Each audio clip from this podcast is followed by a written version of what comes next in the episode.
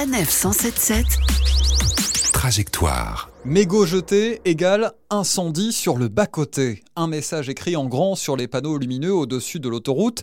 C'est ce que vous avez pu voir la semaine dernière sur les autoroutes du réseau Sanef. Des dizaines d'incendies ont été observés ces derniers jours sur les axes autoroutiers.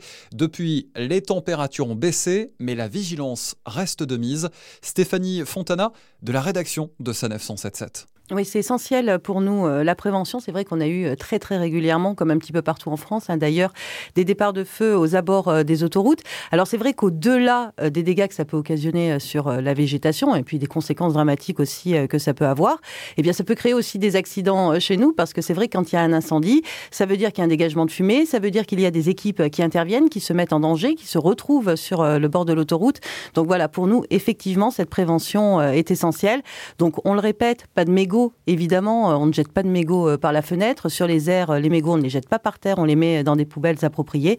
Et on reste effectivement très, très vigilant là-dessus. Près de 60 000 hectares ont déjà brûlé dans le pays cette année, historique, et toutes les régions sont touchées. La moindre étincelle peut provoquer un départ de feu y compris des objets insoupçonnés. Euh, on parle des mégots, mais on parle aussi euh, de, du verre, des bouteilles en verre, on parle aussi euh, des bouteilles en plastique qui sont jetées et qui peuvent aussi être productrices d'incendie. Donc vraiment, vraiment rester vigilant, alors pour vous, mais aussi pour le personnel qui intervient sur autoroute. Attention également chez vous en prenant toutes les précautions, notamment lors de vos travaux manuels, pouvant provoquer là aussi des étincelles et un départ de feu si de la végétation se trouve à proximité.